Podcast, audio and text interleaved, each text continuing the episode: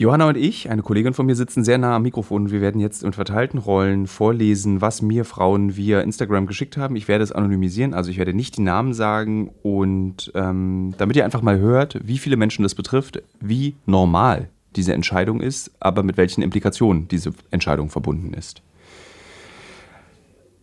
Nachricht 1. Habe auch einen Abbruch hinter mir, trotz in Klammern wiederglücklicher Ehe und zwei tollen Kindern. Aber keiner in meiner Familie weiß davon Außer mein Mann natürlich. Ich habe das hinter mir. Ich, 2011. Ich hatte vor zwei Jahren einen Abbruch in der achten Woche. Zu der Zeit befand ich mich in der Ausbildung zur Erzieherin und hatte bereits zwei Kinder. Finanziell haben wir uns in einer absoluten Misere befunden und mein Mann war in seiner Arbeit sehr eingebunden, in Klammern vorher auch oft nicht da, weil sein Ausbildungsbetrieb in einer weiter entfernten Stadt war. Somit war ich mit beiden Kindern vorher oft allein.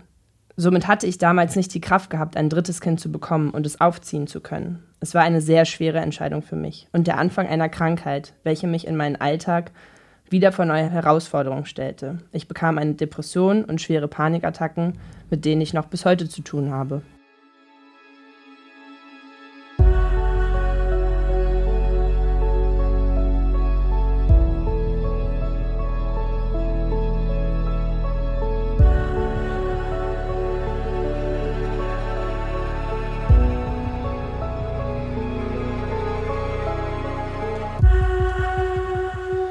So, diese Folge wird eine etwas andere Alles muss raus Folge. Nee, eigentlich nicht. Eigentlich ist es genau eine richtige Alles muss raus Folge. Wir haben uns mit dem Thema des Schwangerschaftsabbruch beschäftigt und ich hatte das Gefühl, es ist berichtenswert, insbesondere weil ich das Gefühl hatte, es gibt eine große Scham, darüber zu sprechen und das halte ich für den, eines der größten Probleme bei solchen Themen, dass wenn wir sie mit Scham behaften, fehlerhafte Entscheidungen, siehe oder unmoralische Entscheidungen, siehe die USA, ähm, getroffen werden. Also das Recht der Frau, einen Schwangerschaftsabbruch vorzunehmen, so zu regulieren, dass sie entrechtet ist, dass sie kein Recht mehr dazu hat, über ihren Körper zu entscheiden. Und äh, in diesem Podcast spreche ich mit Leni. Sie hat einen Schwangerschaftsabbruch vor. Wir sprechen vor dem Abbruch miteinander, wie das ist, was einen dazu bewegt, warum man das macht. Und wir sprechen danach miteinander, unter anderem auch mit ihrem Freund, der wird dann dabei sein.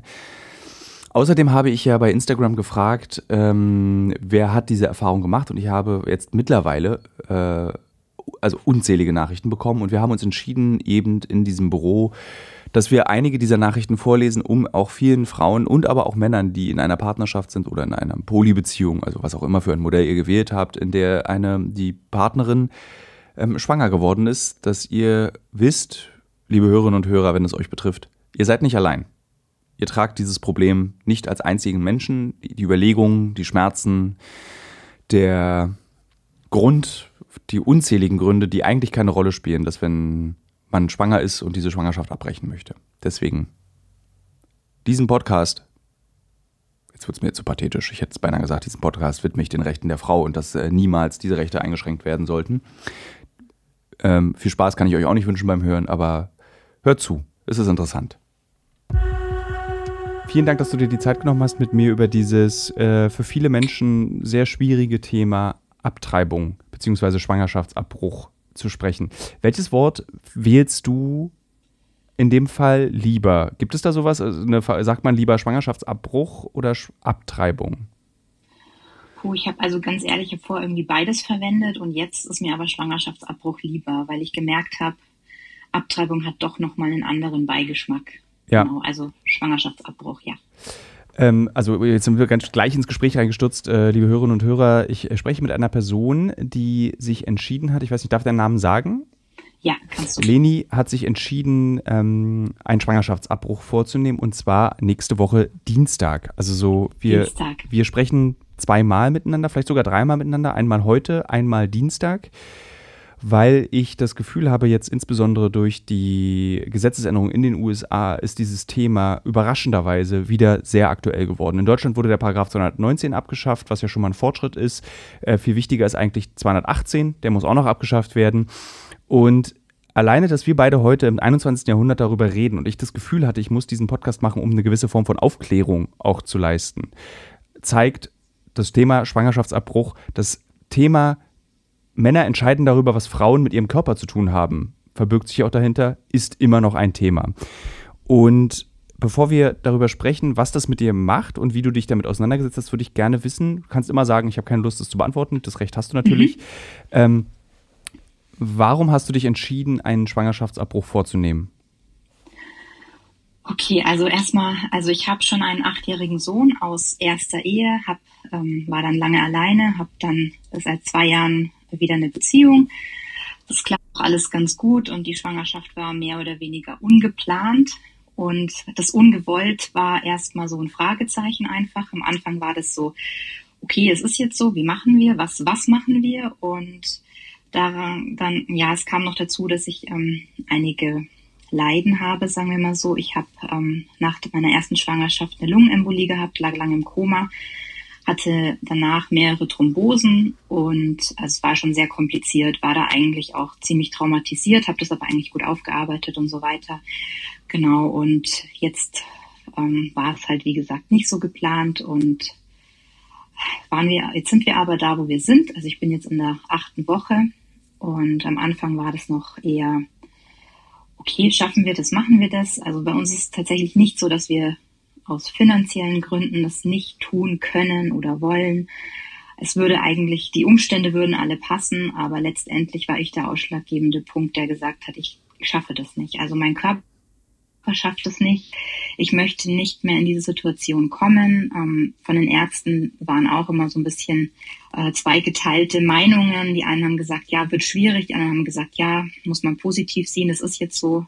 Und da kamen dann halt auch sehr unterschiedliche Signale. Und das hat mir natürlich super viel Angst gemacht. Und ähm, aber ich muss auch sagen, ich habe mich tatsächlich nie einmal gefreut. Also das waren immer die Sorgen, oh Gott, was kommt jetzt? Und ich habe das alles schon mal durch. Das war eine schreckliche Zeit. Also ich hatte auch keine erste schöne Schwangerschaft, habe jetzt auch keine schöne Schwangerschaft, bin mehr oder weniger ans Bett gefesselt, weil ich so viel brechen muss und muss Medikamente nehmen.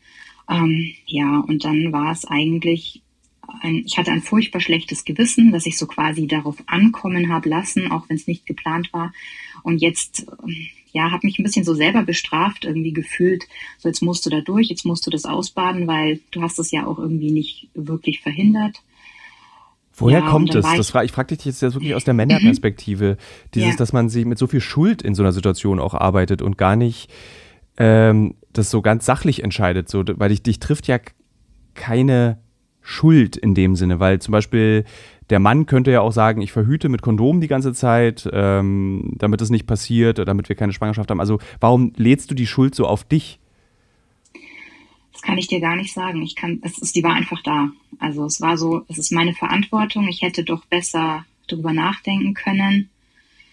Ähm, ja, also wir haben schon verhütet, wir, also ähm, wir haben mit dieser natürlichen Empfängnismethode mit der Temperatur messen, so das hat eigentlich jetzt wunderbar funktioniert und irgendwie ähm, halt jetzt eben nicht mehr. Ne? Und ja, also mein Freund hat sich schon auch sehr viel Vorwürfe gemacht. Aber ja, da habe ich ihn immer so ein bisschen beruhigt. Ich habe gesagt, hey, Schuld ist jetzt auch das falsche Wort. Das ist halt unsere Verantwortung jetzt, die haben wir jetzt und jetzt müssen wir halt entscheiden, was wir machen. Ja, aber die Schuld habe ich tatsächlich irgendwie eher bei mir gesehen.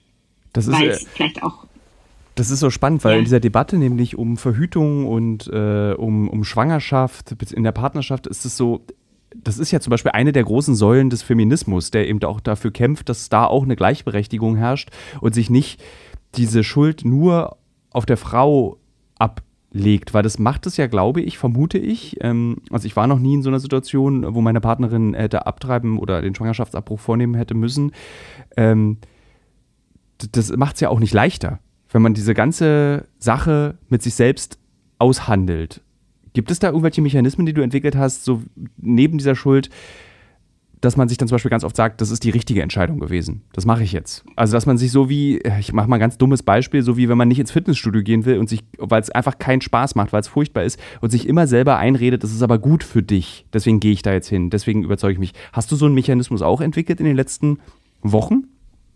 Ja, auf jeden Fall. Also, die Schuld ist zwar irgendwo immer begleitend, aber letztendlich weiß ich für mich, es ist definitiv die hundertprozentig richtige Entscheidung. Also ich habe, also die Schuld hat jetzt nicht mein, mein Gewissen übernommen. Also ich, ich wusste, ich, ich möchte nicht noch ein, ich möchte nicht noch ein Kind. Und ähm, ja, was natürlich auch sehr schwierig ist, also was, was mich so krass bewegt hat die letzten Wochen, ist, dass es so wahnsinnig schwierig ist, an Informationen zu kommen, an einfach neutrale Informationen. Geht überhaupt nicht darum, äh, ja, jemanden auf eine Seite zu ziehen oder so, aber einfach nur Informationen im Internet zu finden. Also ich muss dazu sagen, ich ähm, komme aus dem medizinischen Bereich und habe da schon ein bisschen Vorahnung, habe soziale Arbeit studiert und ist mir jetzt alles auch nicht so mit Anträgen oder Informationen zu suchen, tue mich eigentlich jetzt da nicht schwer, aber das war wirklich nochmal eine ganz andere Nummer. Ich muss dazu sagen, ich komme auch aus Bayern. Da ist es vielleicht auch nochmal ein bisschen schwieriger. Meine erste Anlaufstelle war meine Frauenärztin, die aber ja auch nicht wirklich, Entschuldigung, nicht viel dazu sagen konnte, nur mir dann eben eine Anlaufstelle Donum Vitum gegeben hat. Ähm, das ist ein Verein, ein gemeinnütziger, also es ist so eine ähnliche Stelle wie mhm. Pro Familia. Genau, da habe ich dann auch äh, gleich einen Termin bekommen und da war dann das erste Mal, dass ich wirklich ähm, das Gefühl hatte, so jetzt geht's hier wirklich nur um Informationen und nicht irgendwie um jemanden zu überzeugen. Weil wenn man googelt, also ich rate es wirklich jeder, jeder Frau ab, äh, das zu tun oder äh, ja, die, die, die diese Überlegung haben, sondern wirklich Beratungsstellen aufzusuchen, weil es ist echt gruselig, was man da alles so findet. Was findet man also da? da? Kommt, ach, von Abtreibungsbildern bis ähm, Hetz, äh, ja, äh, Blog, Blogs, also von vielen von, also von Männern betrieben auch. Ähm, und ich habe auch gemerkt, dass man, wenn man Abtreibung googelt, ähm, es schlimmer ist, wie wenn man Schwangerschaftsabbruch googelt. Also bei Abtreibung kommst du eher auf irgendwelche fragwürdigen Seiten. Ja. Und bei Schwangerschaftsabbruch hast du die Chance zumindest, dass du eher noch die Seiten rausfilterst, die dir wirkliche Informationen geben. Das war jetzt so meine Erfahrung wie ist es äh, in Bayern, weil du das gerade auch so betont hast? Und so stelle ich mir tatsächlich grausam vor mit dieser katholischen ähm, äh, Wirklichkeit, die ja in Bayern wirklich existiert. Äh, wie reagiert da so eine Frauenärztin? Merkst du da schon so Vorbehalte oder ist eine Frauenärztin einfach, wie sie sein sollte, eine neutrale Person, die dich ähm, neutral berät in so einem Moment?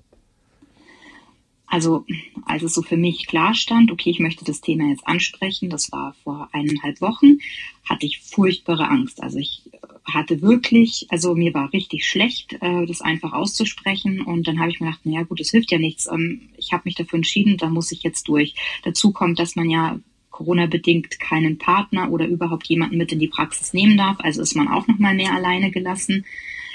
Oh, naja, dann bin ich dahin und dann habe ich es einfach ganz klar gesagt, dass ich überlege, die Schwangerschaft nicht fortzuführen. Also ich habe auch geguckt, was für Worte ich wähle, dass es sich vielleicht irgendwie nicht so brachial anhört. Und ist das normal? Also ich, ich finde das so krass, was du gerade erzählst, weil das ist irgendwie so, dass man so zum Arzt geht, Angst davor hat, die Worte wählt man will doch eigentlich dann als Frau in so einer Situation ganz klar seinen Gedanken formulieren. Ich entschuldige bitte, dass ich gerade so doof ja. an der Stelle wirke, aber ich war eben auch noch nie in so einem Gespräch dabei. Und hattest du Angst vor der Reaktion der Ärztin oder hattest du Angst vor deiner eigenen Courage in dem Moment, dass du diese Entscheidung schon getroffen hast? Oh, ich ich glaube beides ein bisschen. Ich hatte einfach Angst, dass ich kein Verständnis dafür bekomme. Ich hatte vielleicht auch ein bisschen Angst, dass es, dass sie mich nicht überreden, aber dass sie mir vielleicht Alternativen aufzeigen möchte, die ich ja nicht, die für mich ja ganz klar nicht in Frage kamen. Also ich war ja, ich bin ja wirklich mit der Entscheidung hingegangen, ich möchte es nicht. Also mhm. für mich, da gab es auch keinen ein Prozent, das mich überzeugen hätte können. Und ähm, ja, aber sie hatte super gut reagiert. Also es, es war dann, es war wirklich so, also der Stein, es sind mehrere Steine von mir gefallen und hat mir dann eben auch da eben diese Anlaufstelle genommen. Ich hatte mich vorher bei Pro Familia schon ähm, per E-Mail informiert, weil es eben die, also ich komme aus einer mittleren Kleinstadt, sage ich jetzt mal, und ähm, die nächste Anlaufstelle wäre eben bei Pro Familia München oder Passau gewesen, was für mich jeweils ungefähr fast, sagen wir, knapp zwei Stunden zu fahren gewesen wäre. Ja. Genau, was natürlich auch immer mit Aufwand verbunden ist, aber gut. Ähm, und dann gab es eben hier in der Nähe noch eben Donum Vitum, diese Anlaufstelle, das stand aber eben im Internet nicht. Warum heißen denn und, diese Anlaufstellen so komisch? Ich finde ja Pro Familia ist auch jetzt nicht der richtige Name für eine Anlaufstelle, ja, wenn man sich über äh, Schwangerschaftsabbrüche informieren möchte. Also ja, das ist ganz interessant. Ich habe dann bei dem Gespräch auch ähm, die Pädagogin gefragt, wer sie denn finanziert, weil es mich einfach auch interessiert. Dann meinte sie, Es ist so, dass sie sich vor 20 Jahren von der Kirche abgekapselt haben, also dass sie eigentlich ein kirchlicher Träger gewesen sind, mhm. aber sie dürften eben diese Schwangerschaftskonfliktberatung nicht anbieten mit diesem Schein, den man eben braucht zur, zum Abbruch. Und deswegen, aber dass eben sie es gesehen haben, dass es notwendig ist und die eben dann vor 20 Jahren sich abgekapselt haben, einen Verein gegründet haben, der noch immer sehr eben christlich geprägt ist, aber eben insbesondere diese Scheine ausstellen darf. Und der wird finanziert ganz gering durch den Staat und ansonsten äh, durch Spenden, was ich auch erschütternd finde. Und als ich dahin bin zu dieser Stelle, ähm, schon mal sehr versteckt gelegen, auch ganz kleines Büroschild nur. Das war eine, also ich sag's jetzt mal so, es war eine Bruchbude. Das ah. war, man hat auch gesehen, da ist kein Geld da. Ne? Also erschreckend. Und eigentlich sollte also das ja so gemütlich und so zart wie möglich sein, so ein Ort. Man soll, man soll, man ja, will sich ja, ja, nicht so fühlen, als würde man was Illegales in dem Moment tut, äh, tun, also Drogen genau. in einem Kabuff ja. kaufen oder so. Dieses, dass man so einen Schein braucht. Was macht das mit dir als Frau, wenn du weißt, dass du um eine Entscheidung, die nur du treffen kannst, über deinen Körper mit einem Schein besiegelt werden muss? Also ähm, ich bin dahin zu dieser Beratungsstelle und ähm, das Erste, was die äh, Frau zu mir gesagt hat, die sehr, sehr nett war und kompetent, ähm, egal, also wir haben hier eine Stunde Zeit, das ist diese Pflicht, das schreibt der Gesetzgeber vor, aber egal, was du in dieser Stunde mir erzählen willst oder nicht, und wenn du nur hier sitzen willst, du kriegst diesen Schein. Also ah, okay. du musst hier gar nichts. Genau, das nimmt schon mal ganz viel Druck, finde ich, raus. Und ähm, wir haben tatsächlich eine Stunde voll bekommen. Also wir hatten gute Gespräche, muss ich sagen. Aber sie hat auch gleich gemerkt, nachdem ich ihr meine Lebensgeschichte erzählt habe, ähm, die medizinisch oder gesundheitlich halt auch sehr schwierig ist, ähm, sie meinte dann, also sie braucht mir jetzt da gar keine Alternativen. Das wäre quasi ihre Pflicht, aber sie sieht, ich habe mich da selber gut informiert und das ist einfach eine Entscheidung, die auch feststeht und ob das für mich dann so in Ordnung wäre. Und dann meinte ich natürlich klar, weil es gibt eben keine Alternative für mich und dann hat sie mir eben gesagt, diesen Schein ausgestellt. Das geht anonym.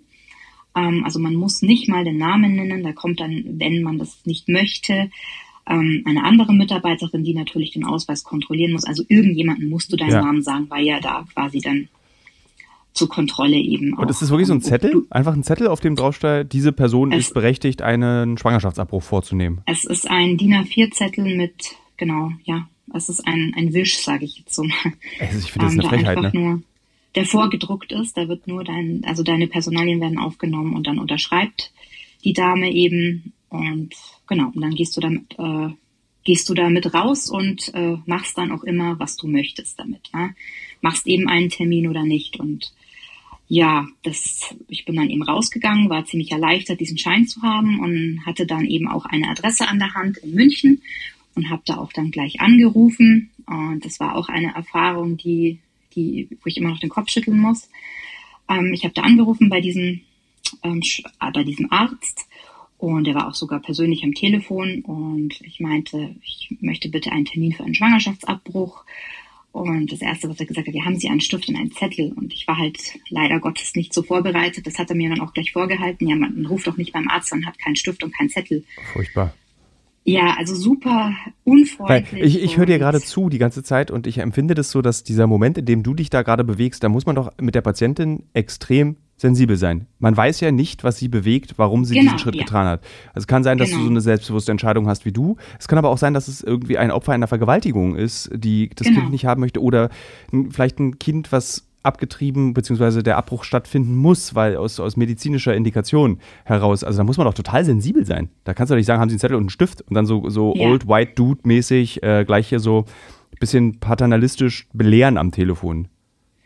Genau, also es ging, es ging ja dann noch weiter. Dann meinte er, haben Sie schon ein Kind?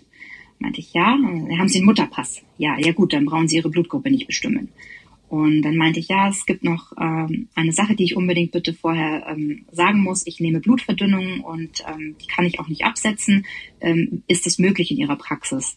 Ja, wenn Sie Blutverdünnung nehmen, hätten Sie gar nicht schwanger werden dürfen. Und das war so, in dem Moment ist mir wirklich so der Atem gestockt. Nach, ich, ich bin hier, weiß ich nicht, es ist so, wie man das so in schlechten Filmen sieht. Also ja. ich dachte mir, das, das gibt's nicht.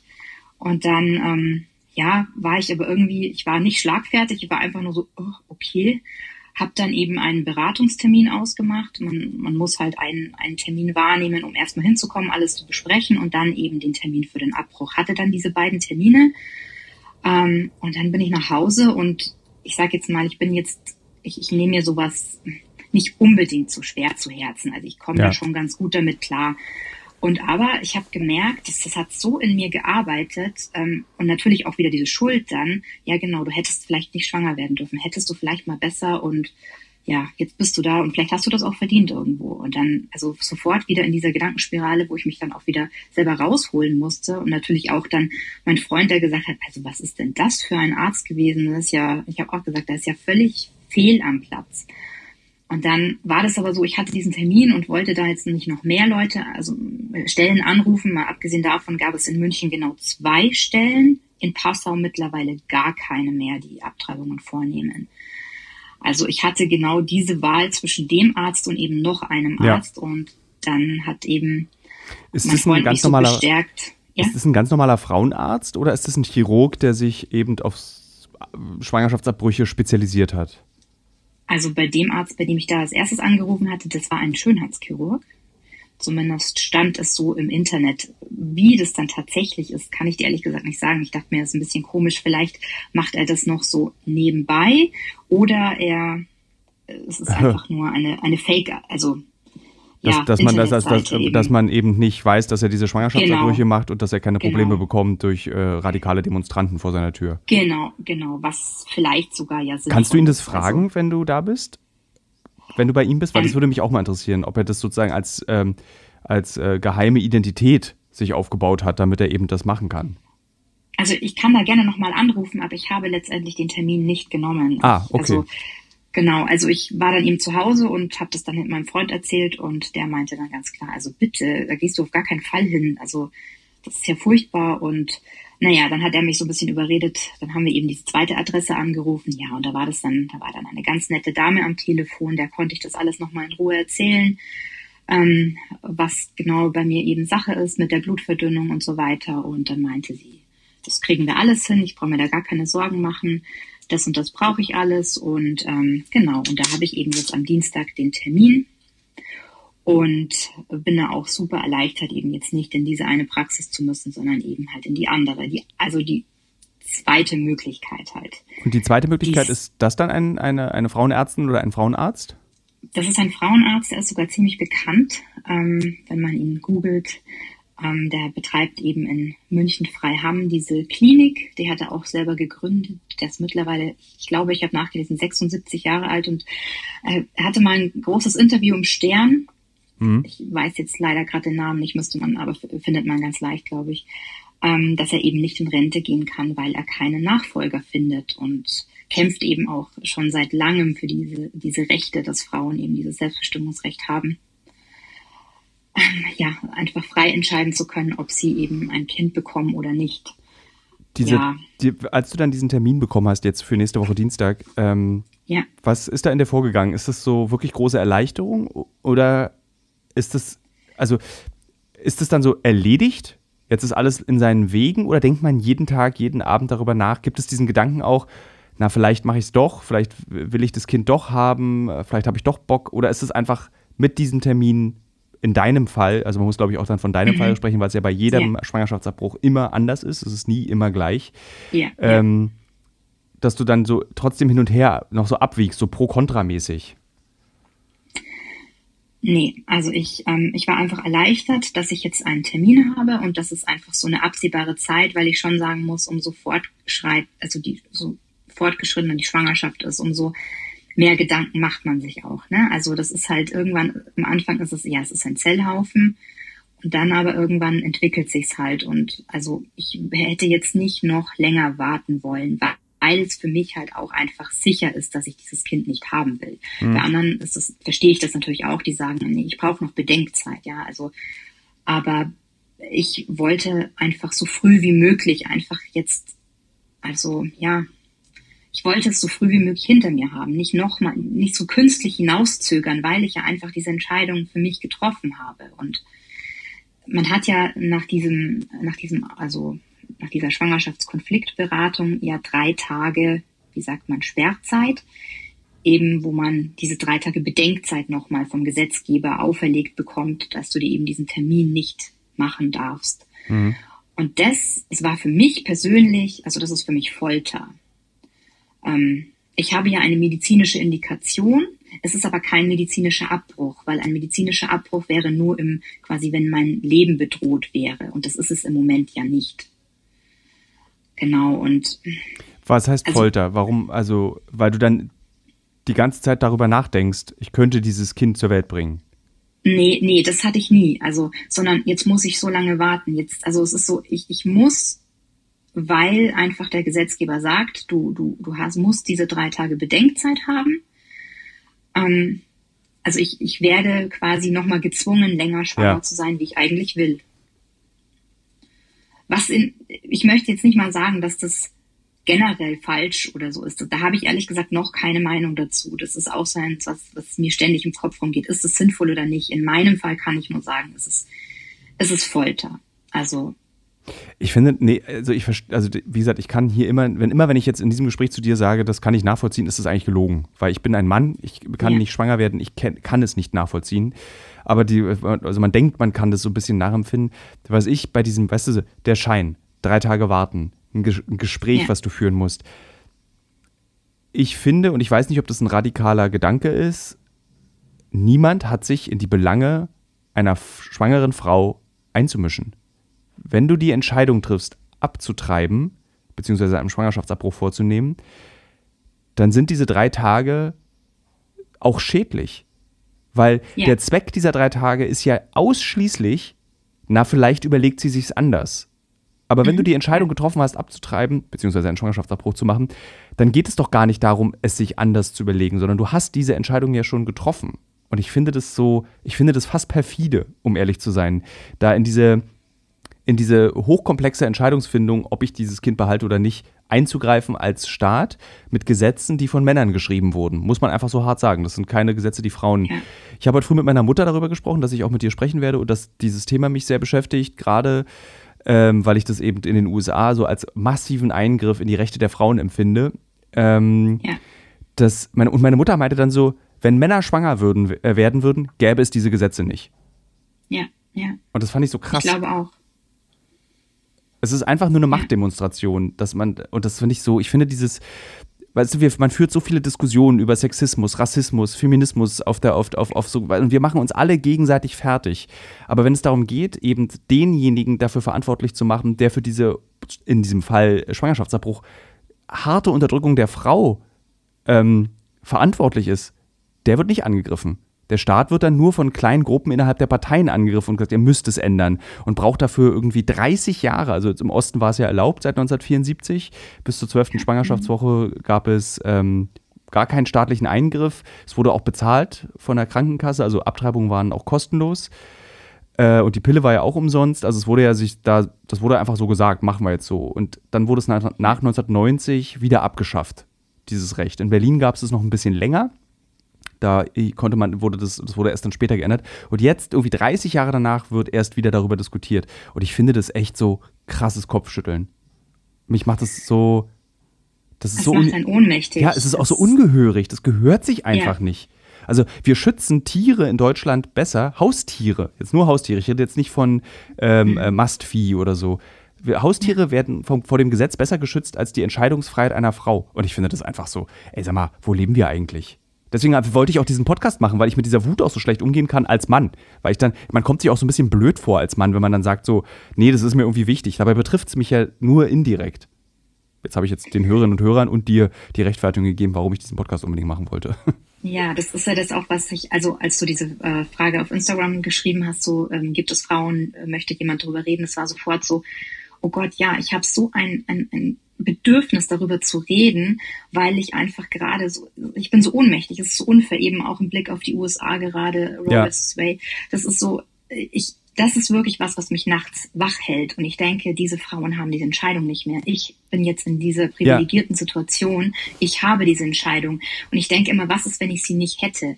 Es, das macht, es macht mich wirklich fertig. Also das ist so auch, je, also das ist wirklich die Diskussion, die ich jeden Tag mit meiner Familie, auch mit meinem Freund führe. Was machen diese Frauen? Auch wenn ich mir überlege, wie schwierig es für mich war. Ich bin eine weiße deutsche Frau und ähm, wie, wie schwierig muss es für Leute sein, die keine deutsche Sprache können, mit Migrationshintergrund. Das muss ja nochmal, also das, ja, wenn es für mich schon so schwierig war, das ist, das, das tut mir, das tut mir so unglaublich leid und ja, ich weiß nicht, das, das muss sich ändern. Also deswegen war mir das irgendwie auch so ein Bedürfnis zu sagen, nee, ich möchte mich auch dahinter gar nicht verstecken und ich will das gar nicht. Ich möchte auch da irgendwie, ich habe das auch meiner Familie gesagt. Das wollte ich als nächstes fragen, genau. Wie war das? In, ja. Hast du es der Familie erzählt? Hast du gerade gesagt, dass du es getan hast? Ja, genau, ja. Also das war, also meine Mutter und meine Schwester waren so die ersten, ähm, weil ich eben gerade bei meiner Schwester zu Besuch war und die hatte noch Schwangerschaftstest rumliegen und ich eben nicht und mir war nicht so gut und dachte mir, okay, also ich war eigentlich fest davon überzeugt, dass ich nicht schwanger bin und dann habe ich eben diesen Test gemacht, dann war der, war der halt positiv und dann war, bin ich erstmal so in Tränen ausgebrochen, dachte mir, verdammt, was mache ich jetzt? Und das hat natürlich meine Mutter auch mitbekommen, die haben super toll reagiert und auch gleich so, wie du dich entscheidest, schaffen wir alles und ähm, natürlich hatte, also meine Schwester war da ein bisschen positiver. Meine Mutter hat ja damals eben nach der Geburt meines Sohnes tagelang an meinem Intensivbett gesessen. Wie gesagt, ich war drei Wochen im Koma und ähm, ja. es war nicht, nicht so gewiss, ob es gut ausgeht oder nicht. Und die sagte natürlich, oh Gott, bitte überleg dir das gut, das halte ich nicht nochmal durch. Ähm, ja, aber nicht, ich war, also, es hört sich jetzt vielleicht für einen Außenstehenden krass an, aber sie meinte wirklich, bitte überleg dir das gut. Ich bin dabei, was du tust, aber ähm, ja, deswegen. Ich, ich, glaube, genau, was du gerade erzählst, ist so wichtig, dass ich hoffe auch, dass es unter den Hörenden Menschen gibt, die sagen, nee, Abtreibung oder Schwangerschaftsabbruch ist das Furchtbarste, was man machen kann. Das ist irgendwie äh, gegen Gottes Willen, was weiß ich, was die Argumente sind. Aber dass das, dass das immer eine Entscheidung ist, die eben, da gibt es Gründe für. Und man muss immer ja. diese Gründe sich anhören und ähnlich wie diese Pro-Familie-Person reagieren, egal was deine Gründe sind, du kannst es tun. Egal genau, ja. wie klein oder groß der Grund für dich ist, diese Entscheidung zu treffen, tu es, wenn du es tun möchtest. Und keiner hat reinzureden. Aber es gibt eben so viele Menschen, die sich dagegen stellen und das Gefühl haben, sie könnten entscheiden für eine andere Person, dass es richtiger wäre, das Kind zu bekommen. Und ich glaube, ich hoffe, dass Menschen das eben hören oder die Menschen kennen und sagen, hört euch das an. Es geht nicht nur um die moralische Entscheidung, sondern es geht auch schon um die Person, die ja lebt, die schon da ist, die seit ja. x Jahren in dieser Welt ist und für sich genau abschätzen kann, bin ich in der Lage, gesundheitlich, psychologisch, gesellschaftlich ein Kind auf die Welt zu bringen und durch diese Welt zu führen. Und ja. deswegen, ähm, also wie du hörst in meiner Stimme auch dieses so, es ist so, weil für mich gibt es keine Debatte. So, das, da gibt eigentlich, also für mich persönlich als Tilo gibt es nicht diesen Moment, man muss darüber mal debattieren, ob es die richtige ja. Entscheidung ist. Gibt es einfach nicht. Ähm, also deine. Schwester und deine Mutter haben dich unterstützt, haben unterstützend und sehr hilfreich reagiert. Wie ist es mit Freunden im sozialen Umfeld? Ist das sowas, was man dann erzählt abends? Äh, Leute, mir geht es zurzeit nicht so gut, weil ich ähm, schwanger bin und gerne den, die Schwangerschaft abbrechen möchte oder verheimlicht man das? Ah, da muss ich ganz ehrlich sagen, ich habe es bis jetzt nur an meiner engsten Freundin erzählt, meiner langjährigsten Freundin und ähm, also die wusste auch von Anfang an, dass ich schwanger bin und dass ich eben nicht weiß, was ich machen will. Also das war so auch eine der ersten, denen ich es erzählt habe und ja, da war es, ähm, das war bitter für mich, weil sie ähm, es nicht verstehen konnte. Sie versteht es natürlich aus dem medizinischen Aspekt. Sie sagt, ja, natürlich ist die Gefahr groß für dich und weiß nicht, wie es ausgeht. Allein schon, dass es eventuell wieder so sein könnte oder du das halt eben nicht so gut äh, wegsteckst und vielleicht auch das Kind ganz früh geholt werden muss. Was, also das ist ja alles in meinem Kopf, was ich weiß, was passieren könnte. Und sie war sie, also als wir dann telefoniert haben, wurde sie immer stiller. Und das war für mich so, wow, okay, ich hätte es nicht erwartet. Also ich hätte, mhm. sie kennt mich ja eben schon seit 20 Jahren, sie weiß, wie ich bin. Und trotzdem war es für sie super schwer. Und im Moment ist es auch dann sehr schwierig, gerade mit ihr zu reden. Also sie Kannst versucht du das, irgendwie. Weißt du den Grund? Kannst du dir erklären, warum sie so reagiert hat? Ich glaube, sie findet es einfach schade. Also ja, ich glaube, es sind eher persönliche Gründe, also okay. die sie hat. Diese, ich glaube, es hat nicht so viel mit mir zu tun, genau. Ähm, trotzdem, es ist, das ist hart für mich, also weil ich es eben nicht erwartet hätte. Und das war der, für mich der Anlass, es keinem anderen Freund oder Freundin mehr zu erzählen, bis jetzt zumindest. Also das ist das, was mich am meisten überrascht hat, als ich diesen Post gemacht habe auf Instagram, habe ich nicht damit gerechnet, dass, dass sich da jemand meldet. Mittlerweile habe ja. ich über 300 Zuschriften bekommen. Ich glaube, ich habe noch nie so viele Zuschriften auf einen Post bekommen. Ja. Ähm, ganz mit, und eigentlich auch immer mit der Geschichte dazu. Das, mhm, also es war immer gleich, also sofort das Erzählen, warum und auch ganz ohne Scheu. Das hat mich total beeindruckt. Und mich hat auch beeindruckt, wie viele Frauen sich entschieden haben, das zu machen. Und eigentlich stand auch immer mit da drin, aber ich habe es eigentlich nie erzählt. Ich habe es für mich behalten. Ähm, äh, ich wollte es eigentlich keinem erzählen. Mir war das peinlich, mir war das unangenehm. Und das war so, wo ich so dachte, so, diese, also, was wir als Gesellschaft falsch gemacht haben, dass man sich eben in so einer Situation als erstes schämt. Weil ja. die richtige Reaktion wäre doch so, ich wurde von meinem sozialen Umfeld, von dieser Gesellschaft, in der wir leben, aufgefangen in meiner Entscheidung als Frau, die ich getroffen habe. Aber das ist offensichtlich gewesen aus diesen Nachrichten, scheint nicht der Fall zu sein. Jetzt noch eine Frage zu diesem Termin am Dienstag. Wie bereitet man sich darauf vor? Musst du dann irgendwie so 24 Stunden nichts essen, nichts trinken? Ist, oder ist das, ist das ein kleiner Eingriff? Ist das ein großer Eingriff? Wie ist dieses Vorgespräch mit dem Arzt? Wie funktioniert es dann? Was wird einem da gesagt? Also ähm, ich habe um den Termin um 12.30 Uhr und ich darf sechs Stunden vorher nichts mehr essen oder trinken, auch nicht rauchen, kein Kaugummi und so weiter, was halt vor kleinen OPs üblich ist. Und ähm, genau, man hat mich gebeten, eben einen Corona-Test mitzubringen, am Vortag einen Corona-Test zu machen, Socken mitzunehmen, ein langes Hemd mitzunehmen, das auch dreckig werden darf, also blutig. Ähm, genau, und eine Person, die mich hinbringt und es muss auch die gleiche Person sein, die mich wieder abholt. Also quasi dass ich eben dann in, in Obhut von jemandem bin. Ähm, Wer bringt ja, dich? Ähm, also mein Freund fährt mit und fahren tut uns der Vater meines Freundes, genau. Wie hat denn der reagiert, ja. dein Freund? Weil das war auch eine Sache, die ich sehr interessant fand, ähm, dass viele auch geschrieben haben, ist, sprich mal mit Männern darüber, die eben in einer Partnerschaft sind, wo es zu einem Schwangerschaftsabbruch kommt. Wie, wie, wie ist das für deinen Freund? Oder also, vielleicht, vielleicht, wenn dein Freund Lust hat, können wir ja dann am Dienstag zu dritt einmal sprechen. Wenn er Lust ja, hat, muss er nicht. Bestimmt, hat er bestimmt. Okay, dann heben wir uns das für ja. Dienstag auf, dann brauchst du die Frage ja. jetzt nicht beantworten. Okay. Und der Vater, wie hat der reagiert? War, war das für den dann, wenn er euch fährt, scheint es ja dann so zu sein, dass er da auch unterstützend mitmacht? Auf, ja, auf jeden Fall. Also der hat da natürlich erklärt man von sich aus schon. Also meistens ist es so, dass man sowieso schon in dieser Rechtfertigung drin ist. Das merke ich dann automatisch mehr, hey, ich muss das eigentlich gar nicht sagen, aber man tut es schon, während mhm. man halt redet. Und ähm, also ich war bei dem Gespräch nicht dabei. Ich war nur am Ende, habe ich ein bisschen mitgehört, als die beiden telefoniert haben. Und es war einfach nur, ja klar, wann soll ich da sein? Ähm, es ist eure Entscheidung und unter den Aspekten, unter denen ihr diesen, diesen Abbruch oder euch für diesen Abbruch entschieden habt, ähm, verstehe ich das absolut. Und ähm, ja, ja, wenn ich da, also was kann ich tun? Genau. Es ist ja auch immer so, die anderen sind ja auch sehr hilflos. Also irgendwie ist das Fahren ja auch schon für die, also ich kann wenigstens etwas tun. Äh, kann ich, ich will noch eine oder zwei dumme Fragen zu dieser Prozedur äh, stellen. Ja. Tut das weh? Das weiß ich nicht. Also hat der leider, Arzt, wie gesagt. Hat er da irgendwie dir vorher was erzählt? Dass, wie ob das, nein. Okay. Also es wird ein, es wird eine Ausschabung sein. Genau, und ich werde in Vollnarkose sein, das weiß ich. Ah, okay. Dann kriegt man das wahrscheinlich einfach nicht mit, sondern hat dann danach genau. wahrscheinlich Schmerzen. Genau. Ja. Äh, also, Oder äh, weiß ich, ich nicht. vermute ich mal weiß, ähnlich also, wie man ja. ja. Ich, ich kann es dir danach sagen, aber ja. Dann ähm, danke ich dir für das erste Gespräch, was wir beide geführt haben. Wann denkst du, wann du Dienstag, wollen wir Dienstagabend dann einfach miteinander sprechen? Ja, gerne. Dann machen wir so also. 18 Uhr. Aber nee, Moment, wir wollen ja, dann kommt der Podcast einfach einen Tag später. Dann, es, es sei denn, du kannst mir auch schreiben, du, ich, es geht jetzt schon, wir können miteinander reden. Okay. Dann schreib mir einfach am Dienstag, wann du denkst, dass es okay ist, miteinander zu reden.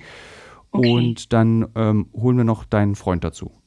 Genau, also ich würde sagen, ähm, also ich habe um 12.30 Uhr den Termin. Ich weiß nicht, wie schnell ich drankomme, wie lange es dauert. Wir fahren dann nochmal ungefähr zwei Stunden nach Hause. Ach, wird eher also abends, wird, ja. Genau, also wird eh, eher abends werden. Aber ich, wie gesagt, ich melde mich dann. Okay. Ja. okay. Dann, ähm, ja, äh, wünsche ich dir viel Kraft. Einfach. Weil es ist, es ist, es ist eine OP, man ist aufgeregt vor jeder OP. Auf jeden Fall, natürlich. Ganz klar.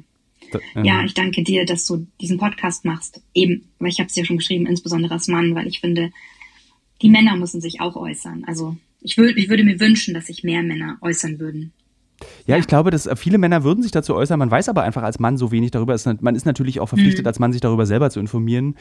Ähm, das klar und was ein Schwangerschaftsabbruch ist, weiß ich und wie der auch vorgenommen wird, mhm. technisch weiß ich und warum es diese Gründe gibt, weiß ich auch. Und ich habe viele Geschichten auch darüber gelesen und auch auf meinen Reisen im Ausland viele schlimme Geschichten auch erfahren bezüglich dieses Themas. Insbesondere mhm. wenn es eben in Ländern wie in den USA, wo es illegal ist, einfach ähm, Schwangerschaftsabbrüche illegal vorgenommen werden. Also wie viel höher das Risiko ist, daran zu versterben als Frau, wenn man eben einen Schwangerschaftsabbruch vornimmt in einer ja, illegalen. Praxis. Ähm, das weiß ich alles, aber ich glaube, viele Männer trauen sich auch nicht dazu, etwas zu sagen, weil es so, ich glaube, aus Verklemmtheit auch oft, so eine, ist so eine ja. Frauensache.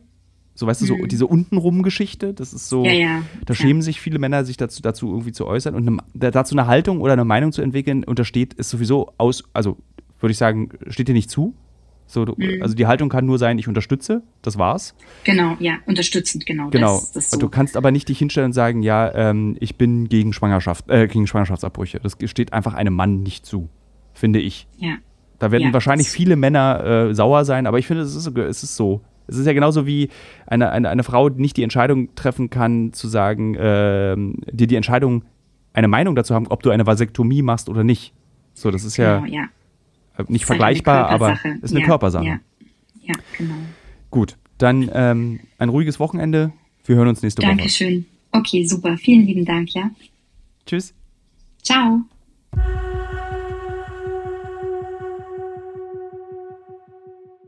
Ich bin eine von vielen Frauen, die schon mal einen Abbruch machen lassen hat. Hallo Thilo. Ich habe letztes Jahr einen Schwangerschaftsabbruch vollziehen lassen.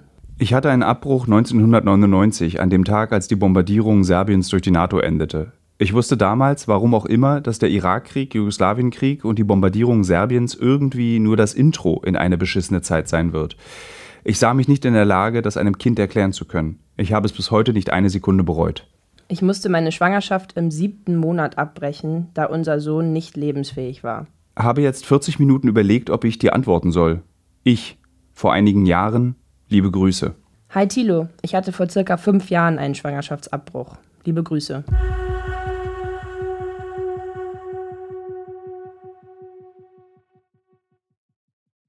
Äh, Leni, schön, dass du Zeit hast, nochmal mit mir zu sprechen. Du hast ja, gerne.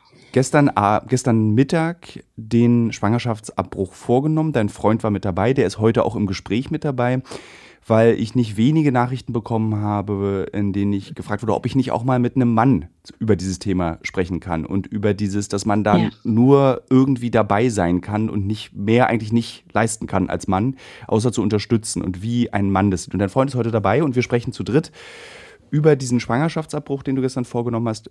Und die erste Frage ist, geht's dir gut? Das ist schon auch ja. wichtig, ja. Ja, mir geht's auf jeden Fall gut, ja. Äh, was für ein Gefühl? Also ist es A, ein körperliches geht es dir gut? Hat man da nach so einem Abbruch ähm, Bauchschmerzen? Ist man da irgendwie krankgeschrieben? Wie funktioniert das? Was, also wie fühlt man sich dann da körperlich erstmal? Also es ist ja ein Eingriff mit Vollnarkose. Also ich bin schon ein bisschen, ja, wie soll ich sagen, müde, erschöpft und so weiter. Es ist ja doch für den Körper auch der ganze mhm. Hormonabfall. Also das merke ich sofort. Das habe ich auch gestern Nachmittag schon gleich gemerkt. Ähm, die Übelkeit war schlagartig weg. Ähm, ich, meine Stimmung war ähm, schon, also ich war irgendwie sehr gut gelaunt, komischerweise, ähm, hatte total Redefluss und ja, mein Freund meinte gleich zu mir, das ist so ganz anders. Also jetzt hat er quasi wieder die alte Linie zurück, die, wo war die denn die ganze Zeit, weil es mir halt auch so schlecht ging. Genau, also das und körperlich ist es wie so ein Muskelkater im Bauch. Also es ist, ich sag jetzt mal, für mich nicht wirklich dramatisch. Okay. Genau. Äh, Mikro ein bisschen weiter weg vom Mund. Ich höre dich so reinpusten. Oh. Nee, kein Problem. Ich wollte es okay. nur so. Ja, so ist perfekt. Okay.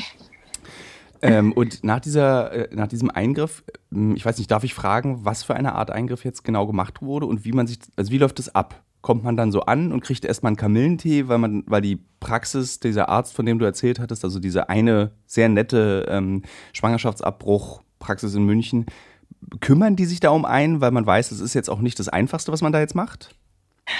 Mm, also man kommt rein und man, es ist, es ist ein bisschen, die Stimmung ist gelassen und sehr, es ist sehr leise, finde ich. Ähm, durch Corona bedingt war jetzt auch nicht viel im Wartezimmer los. Ansonsten glaube ich, ist das Wartezimmer da auch eher voller und so dürfen halt immer nur zwei rein. Ähm, Ja, es ist eigentlich im Endeffekt eine ganz normale Arztpraxis. Ähm, man merkt, dass hinten viel geschieht. Also die Instrumente hört man, die geputzt werden. Man hört äh, Leute reden. Ähm, das Personal geht auf und ab. Also für die, man merkt schon, also für die ist das halt einfach Routine, alltäglich. Da schaut dich auch keiner komisch an. Das ist, finde ich persönlich gut, weil man die Schuldfrage wiederkommt. Genau, also ja. Also das ist jetzt kein sehr großes Bemuttern, was ich jetzt aber auch nicht schlimm finde. Danach war das Bemuttern, wenn man es gebraucht hat, aber da. Äh, jetzt Frage an deinen Freund. Ich weiß gar nicht, wie der heißt. Wie heißt denn? Hallo, ich bin der Moritz. Hallo, Hallo. Moritz. Ähm, wie, ja. wie war diese, diese Woche jetzt? Also ich habe mit Leni letzte Woche gesprochen, dann nochmal ein Wochenende mhm. dazwischen. Äh, wie ging es ja. dir damit? Gab es da so, hast du manchmal so nachts neben deiner Freundin gelegen und so gedacht, wollen wir nicht vielleicht doch? Irgendwie so, kriege ich ähm, kann ich sie nochmal überreden oder so? Oder war das für dich auch klar, Leni hat das entschieden? Das war für mich ganz klar. Also, ähm, dass ähm, Leni unter ihren Umständen eben so schlecht ging, war das für mich ganz klar, da können wir nicht weitergehen. Und da habe ich auch nicht irgendwie gedacht, ah, könnten wir jetzt vielleicht doch. Nein, das war für mich nicht da. Gab es für dich denn den Moment im Verlauf dieser Schwangerschaft, wo du gesagt hast, so, ach, ich bin bereit, Vater zu werden? bist du schon Vater oder es wäre das dein erstes Kind? Das wäre mein erstes Kind gewesen. Also ich bin noch nicht Vater und werde es auch nicht werden. Aber das ist jetzt nicht für mich die, äh, ja, das hat für mich keine Wichtigkeit, weil eben, mir ging es darum, dass es eben Leni gut geht und ähm, ich habe gemerkt, dass es eben ihr nicht gut geht, dass ihr Körper das eben nicht schafft äh, mit dem äh, Schwangersein, dass eben sehr viele ja, Funktionen oder auch Leni eben ähm, damit sehr viel zu beißen hat. Und ähm, ja, da waren viele Umstände dabei, die mir gesagt haben, nein, so geht das nicht. Ja. Wie also, wenn man euch beiden zuhört, hat man das Gefühl, ihr seid so ein extrem modernes Paar, wo wirklich so alles auf Augenhöhe miteinander debattiert wird. Wahrscheinlich zankt ihr ja. auch, wie alle anderen Paare auch, aber ihr seid trotzdem, es ja. wirkt, wirkt. auf jeden Fall, äh, wir auch. Äh, aber es wirkt so, dass besonders bei solchen kapitalen Entscheidungen in einer Partnerschaft wirkt ihr beide sehr modern, und, obwohl ihr beide in Bayern lebt. Und ich frage mich, was, was könnt ihr den vielen Paaren, die es ja gibt, die eben nicht so easy mit dieser Situation umgehen können, mitgeben? Also Moritz, was kannst du Männern sagen, die nicht wissen, wie sie sich in so einer Situation verhalten sollen? Also wo und wie lernt man mit seiner Partnerin so darüber zu sprechen, dass sich die Partnerin nicht eingeengt fühlt? Ähm, ja, hm. was kann ich mitgeben? Also ähm, von mir aus war es von Anfang an klar, dass es das ist ihr Körper. Ihr Körper macht das durch. Und im Endeffekt ist es auch letztendlich ihre Entscheidung, ähm, ob sie das, ähm, ja, diese die, praktisch da mit ihrem Körper ein bisschen bezahlt oder auch ein bisschen mehr bezahlt. Das hängt ja immer von der individuellen Frau ähm, ab. Und mhm. ähm, das war für mich immer so, die Entscheidung letztendlich liegt bei ihr. Ich kann immer nur beisteuern in der Hinsicht und ähm, bei Pflichten natürlich auch mit argumentieren und sagen, vielleicht ist es doch so besser oder so besser, aber die Entscheidung liegt bei der Partnerin, weil sie ist schwanger, ich bin nicht schwanger. Ich kann es nicht nachvollziehen. Ich kann ihr nicht äh, diktieren, was sie zu tun hat. Mhm. Das ist ja ihr Körper und nicht meiner. Das, was du gerade sagst, ist ein schöner Beleg dafür. So von rechten Kräften wird ja immer behauptet, dieses My Body, My Choice sei ja nur ein populistischer Slogan. Aber eigentlich ist es eine ganz normale, eine der wenigen echten Wahrheiten, die man mal auf Demos lesen kann. Weil so ist es. Jetzt sozusagen, es ist ihr Körper, ja. es ist ihre Entscheidung Absolut. und das war's. Mehr gibt es darum nicht zu diskutieren. Und das Lustige ja. ist, hatte ich, hatte ich auch schon im ersten Gespräch mit Leni festgestellt, dass ich da so in Rage mich geredet habe, weil das passiert relativ selten, aber eben, da geht es ja wirklich nicht um eine religiöse Debatte, da geht es nicht um äh, irgendwie eine gesellschaftliche Debatte, sondern es geht hier, also das Gespräch führen wir, weil wir das Gefühl haben, in dieser ersten Welt sind die Rechte der Frauen plötzlich wieder bedroht. Eben mit Entscheidungen wie in den USA. Ja. Und das, das, das ja. ich merke jetzt gerade schon wieder, wie ich mich da so reinsteigere, dass das doch eigentlich nicht sein kann. Was hättet ihr beide denn, also auch Leni, Frage an dich auch, ähm, was hättet ihr beide gemacht, wenn wir so eine Gesetzeslage hätten wie plötzlich in den USA? Wenn das Abtreiben verboten äh, wäre, wenn, wie zum Beispiel heute früh, habe ich eine Nachricht gelesen, dass in Ohio ein zehnjähriges Mädchen schwanger durch eine Vergewaltigung wurde und das Gericht zu ihr gesagt hat, naja, möchtest du das Kind nicht vielleicht doch austragen? Ja, das habe ich auch gelesen. Sie ja. soll es als Chance sehen. Und genau. das haben wir gestern auch noch äh, geredet, weil wir es eben auch gelesen haben. Und ja, ich habe es ja im ersten äh, Interview schon gesagt. Ähm, also, also das hat mich tatsächlich nachts wach liegen lassen, ja, dass es einfach jetzt Frauen gibt, die in so einer äh, misslichen Lage sind und diese Entscheidung nicht treffen können oder unter welchen Strapazen auch immer. Also es ist, es ist gruselig, es ist ähm, unverständlich unvorstellbar und ähm, ja, da kommt so irgendwie so ein Aktionismus in mir hoch und ich denke, nee, das, das, wir müssen hier, wir müssen hier viel weiterkommen in Deutschland und ja, mein Kopf rattert so quasi, was kann ich tun, was kann ich auch mal jobmäßig machen und so, in welche Richtung, ähm, wo kann ich da unterstützen? Also ja. ich möchte, ich möchte einfach nicht also ich habe es jetzt gesehen und ich hatte ja den Rückhalt von Familie, auch mein, von meinem Partner und ich hatte nicht viel Gegenwind, sagen wir so, ja. Ähm, was ist, wenn das eine Frau hat oder Frauen haben. Und ähm, es, ich, ich ich kann es mir nur ansatzweise vorstellen, es muss die Hölle sein.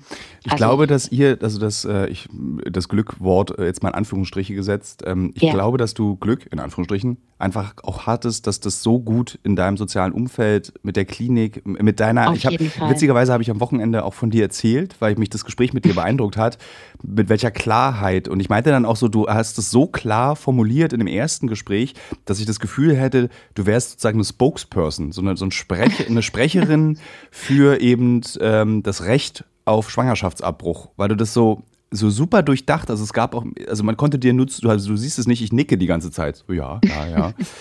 ähm, und das hat mich schon beeindruckt und ich hoffe auch, dass dieses Gespräch eben jenen hilft, die für die es eine schwierigere Entscheidung ist. Eine, und ich glaube auch sehr viele Frauen müssen diese Entscheidung alleine treffen, weil sie keine Unterstützung ja. bekommen. Und vielleicht, ich meine, es ist gut zu wissen, dass vielleicht können, ich weiß nicht, ob du das willst, das kannst du sagen, nee, lieber nicht. Vielleicht können Leute dir bei Instagram schreiben, wenn sie Fragen haben, die diesen Podcast hören, weil du bist auch sehr beruhigend. Also so das, wie du es erzählst und wie du dein Erlebnis äh, geschildert hast, auch mit deinem Freund, das Moritz, das war so gerade so, wir reden über was ganz Schweres, aber es fühlt sich gar nicht so schwer an. So, es fühlt sich so an, ja. so, Leute, kommt klar, das ist eine Entscheidung, die getroffen werden muss. Ja, genau.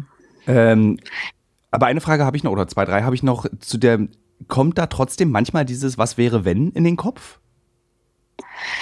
Ähm, ich hatte tatsächlich, also ich hatte das die ganze Zeit nicht. Zwei Tage vor dem Abbruch äh, lag ich abends im Bett und habe geweint und habe so eine unendliche Schuld wieder gefühlt und ja, also ich wusste, mir ging es den ganzen Tag nicht gut. Ich war den ganzen Tag nicht aufgestanden, äh, habe nur gespuckt und war halt irgendwie auch mit, ich war einfach ziemlich fertig.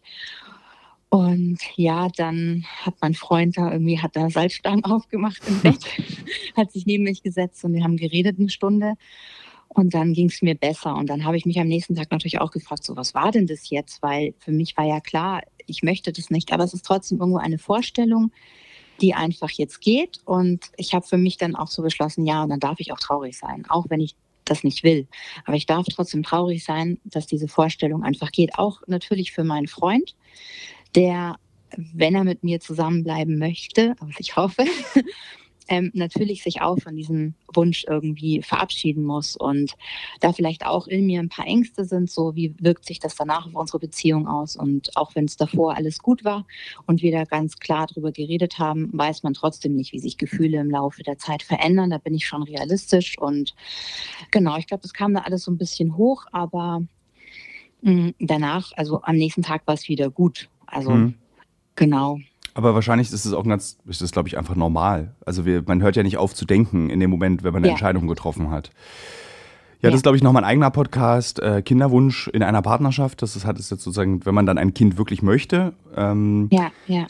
Diese, kann sich das bei dir nochmal ändern oder ist für dich wirklich das klar, nee, wirklich diese, den, den, den Bums habe ich einmal durchgemacht. Das war so anstrengend, das hat mich so belastet, das hat mich so gefährdet als, als Mensch, äh, dass ich das, für mich ist das einfach klar, ich werde einfach wirklich kein Kind mehr bekommen. Ähm, ja, also nach gestern auf jeden Fall. Also ich hatte, also man kommt ja da rein, dann hat man Vorgespräche und man hat auch noch mal einen Ultraschall, ähm, einfach um zu gucken, wo der Embryo liegt, wie weit man tatsächlich ist, ob die Berechnungen mit dem Frauenarzt übereinstimmen. Und dann hat man festgestellt, dass der Embryo keinen Herzschlag mehr hatte. Also quasi, ähm, ich sage, es hat sich von alleine verabschiedet. Mhm. Ich, ja, und ähm, auf jeden Fall hat man dann so im Laufe nachdem ich also quasi dann die Abtreibung hatte, beziehungsweise das war ja dann eine, eine Ausschabung, eine Missed Abortion und ähm, bin dann aufgewacht und dann kam der Arzt zu mir her und meinte so, sie hatten eine Schwangerschaftsvergiftung. Und ähm, sie hatten auch Fieber und ähm, sie haben jetzt quasi die, die Zellen eingeschickt, um zu gucken, ob nicht doch noch irgendwie ein Bakterium drin ist und so weiter und muss dann jetzt auch Antibiotika nehmen. Und dann war für mich so danach so ganz klar, also mein Körper will, also kann einfach auch nicht. Ja. Also was ist denn eine Schwangerschaftsvergiftung? Das weiß ich nicht, was das ist. Das klingt, mhm. also man also, kann sich das, glaube ich, erklären, relativ leicht, aber kannst du genauer sagen, was das ist? Also das kommt eigentlich im ersten Trimester ähm, weniger vor, im dritten Semester kommt es häufiger vor. Es ist halt so, ähm, der Blutdruck steigt an, man bekommt ähm, Fieber, man kann Krämpfe bekommen. Man weiß nicht, glaub, also glaube ich jetzt nicht ganz genau, ob der Embryo quasi abstirbt und man bekommt sie dann oder ob die Schwangerschaftsvergiftung der Grund ist für das Absterben des Embryos. Manche haben auch Schwangerschaftsvergiftungen und kriegen aber die ganze Schwangerschaft einfach Medikamente und können trotzdem einfach dann gebären und äh, natürlich unter Komplikationen. Also das heißt jetzt nicht, dass man, wenn man sowas hat, dass ähm, das Kind oder der Embryo, Fötus, wie auch immer, sofort stirbt. Mhm. Genau. Bei mir wurde es halt einfach nicht entdeckt, quasi. Also an den Abständen halt vom Frauenarzt jetzt zum, zu der Klinik war halt einfach dieser ganz normale Abstand. Also war jetzt nicht weniger und nicht mehr. Und es ist halt auch, es passiert halt auch in den ersten drei Monaten, dass es halt immer sein kann. Jede dritte Frau hatte in ihrem Leben eine Fehlgeburt und es ist auch, man redet auch nicht drüber, aber es, es ist so krass. Ich habe, als ich den Aufruf gemacht habe ähm, über Schwangerschaftsabbrüche, kamen auch relativ viele Nachrichten. Sprich mal über Fehlgeburten und wie viele Frauen das betrifft. Ja. Das ist ein Thema, worüber man auch nicht spricht. Und ich frage mich dann immer so, warum eigentlich nicht? Also so, wir besprechen alles in größter Genauigkeit wird analysiert ja, ja. und dann so, so, so wichtige Dinge wie eben Schwangerschaft und auch die Nachteile und die Komplikationen innerhalb einer Schwangerschaft werden nicht besprochen. Ich verstehe überhaupt nicht, warum das so scheu oder so schambelastet in unserer Gesellschaft ist, über zum Beispiel ähm, Fehlgeburten zu sprechen. Also wo liegt denn da die Scheu? Also kannst du mir aus der Sicht einer Frau das erklären? Hm, keine Ahnung. Also ich, vielleicht kommt das auch einfach auf die Leute drauf an. Ich meine, natürlich ist es jetzt kein Smalltalk-Thema nee, für manche. Also so, das sehr schmerzhaft. Für manche ist es einfach ja, ist es so, die nehmen es anders auf. Also ich habe letztens vor kurzem erst eine gute Reportage gesehen, da ging es eben auch um Fehlgeburten, um Abtreibung und da meinte die Ärztin, ähm, für jemanden, der sich ein Kind wünscht, ist eine Fehlgeburt in der siebten Woche die Hölle.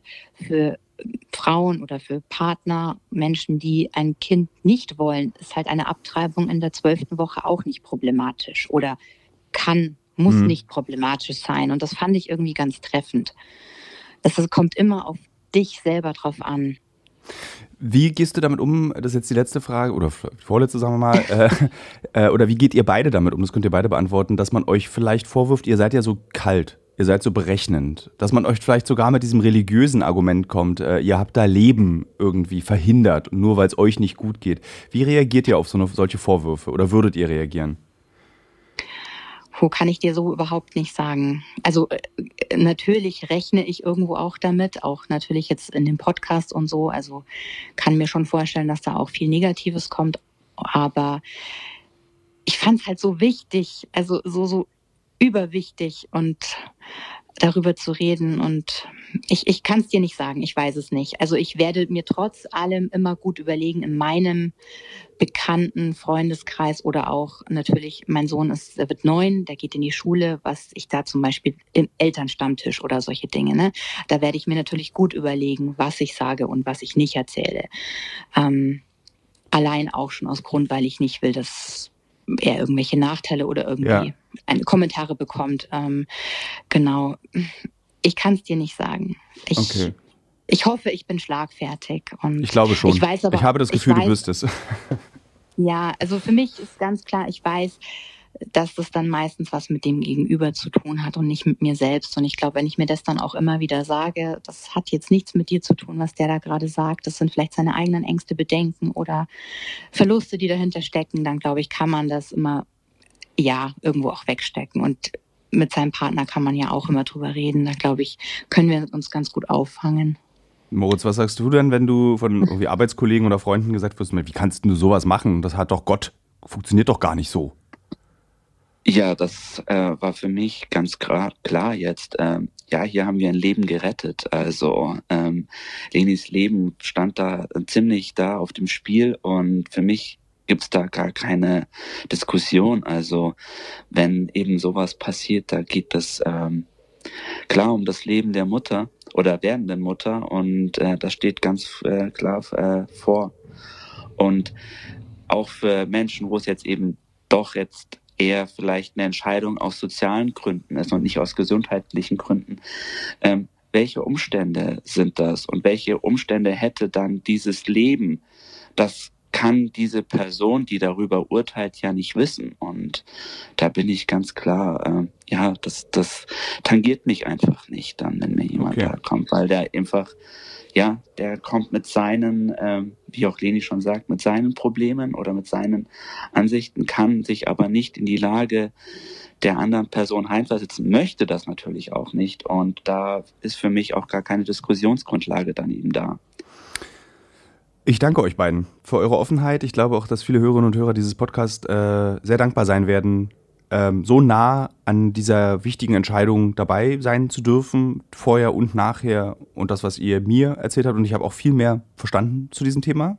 Und wir drei sind ja eigentlich Laien. Aber Leni ist der Profi. Ja. Du weißt, du bist als Frau, weißt, wie es funktioniert, wie, wie man Entscheidungen trifft. Und ich bin wirklich echt extrem dankbar dafür, dass du mich an diesem Entscheidungsprozess teilhaben lassen hast und dass ich fragen konnte, was ich wollte, ohne mich zu äh, schämen. Fand ich cool. Vielen Dank. Ja, ich sag auch vielen, vielen lieben Dank, dass du das auch machst. Danke. Dann habt einen schönen Mittwoch. Ähm, Dankeschön. Das wünschen wir dir auch. Ja. Und äh, äh, ich hoffe, ihr habt schönes Wetter und könnt rumspazieren. ja, schönes Wetter haben wir ja. Sehr gut. ähm, dann äh, bis irgendwann. Ja, Grüße nach Berlin. Tschüss. Tschüss. Tschüss.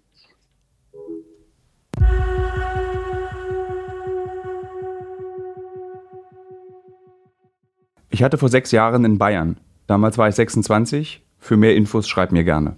Ich hatte zwei Schwangerschaftsabbrüche. Einen mit 17, den zweiten mit 19 Jahren. Bin mittlerweile 31. Ich habe eine Schwangerschaft abgebrochen, als ich Anfang 20 war. Das ist allerdings schon fast 30 Jahre her. Um einem Schwangerschaftsabbruch vorzubeugen, spare ich auf ca. 600 bis 1000 Euro, um meine Eierstöcke entfernen zu lassen.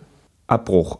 Zehnte Schwangerschaftswoche, August 2019, jedoch aus der Schweiz. Ich hatte vor 16 Jahren, also mit 21, einen Schwangerschaftsabbruch. Hier. Und ich bin verdammt nochmal so froh, dass ich selber darüber entscheiden konnte.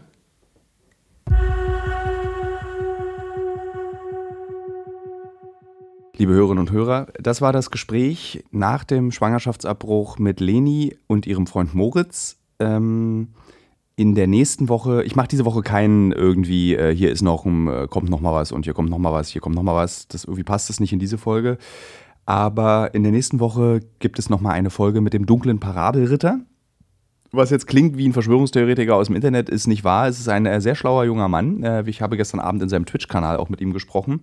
Er ist auch Journalist, eine neue Generation, eine andere Generation an Journalist. Ähm, und er macht seine Arbeit, finde ich, sehr gut, manchmal ein bisschen boulevardesk. Und vor allem ist er ein äh, sehr schlauer Gesprächspartner. Und wir haben uns sehr viel über das aktuelle Geschehen unterhalten. Wir haben, was sind Meinungen, was sind Haltungen diskutiert. Es wird also nochmal ein sehr politischer Podcast. Und wir pitchen euch, liebe Hörerinnen und Hörer, eine Idee und wollen dann, dass ihr darüber entscheidet. Ähm, ich glaube, ich werde dann danach eine Sommerpause machen. Morgen wird mein Vater 70. Ich bin verführt, das Podcastgerät auf die Bootstour nach Potsdam mitzunehmen und mit ihm einfach mal über 70 sein zu sprechen, so als letzten Podcast vor der Sommerpause. kann mir vorstellen, dass ich das wirklich tun werde. Der Grund, warum ich eine Sommerpause machen will, ist, ist weil es einfach sehr viel zu tun gibt für Uncovered und für Pro7 und was Schreiben betrifft. Und ich merke, wie ich mich weniger auf, das, auf den Alles muss raus Podcast konzentrieren kann. Nicht, dass ich keine Lust hätte, sondern ich kann mich weniger darauf konzentrieren. Also, wie ihr vielleicht euch erinnert, am Anfang des Jahres gab es ja den Ukraine-Podcast. Ähm, und es hat mir zum Beispiel zu lange gedauert, wie ich als Journalist reagieren konnte auf die ähm, ähm, Abtreibungsgesetze der USA. Und da habe ich gemerkt, ich brauche eine Pause, damit ich wieder richtig reagieren kann. Und deswegen habe ich entschieden, ich werde mir diese Pause nehmen. Wir machen eine kleine Sommerpause. Aber jetzt kommen ja noch mal zwei Folgen und dann hören wir uns bald wieder. Und ich verspreche und glaube auch, dass wenn ich zwischendrin irgendwas entdecke, was ich podcastwürdig halte, kommt auch mal eine Folge zwischendrin. Jetzt kommt noch eine Kolumne und wir hören uns nächste Woche.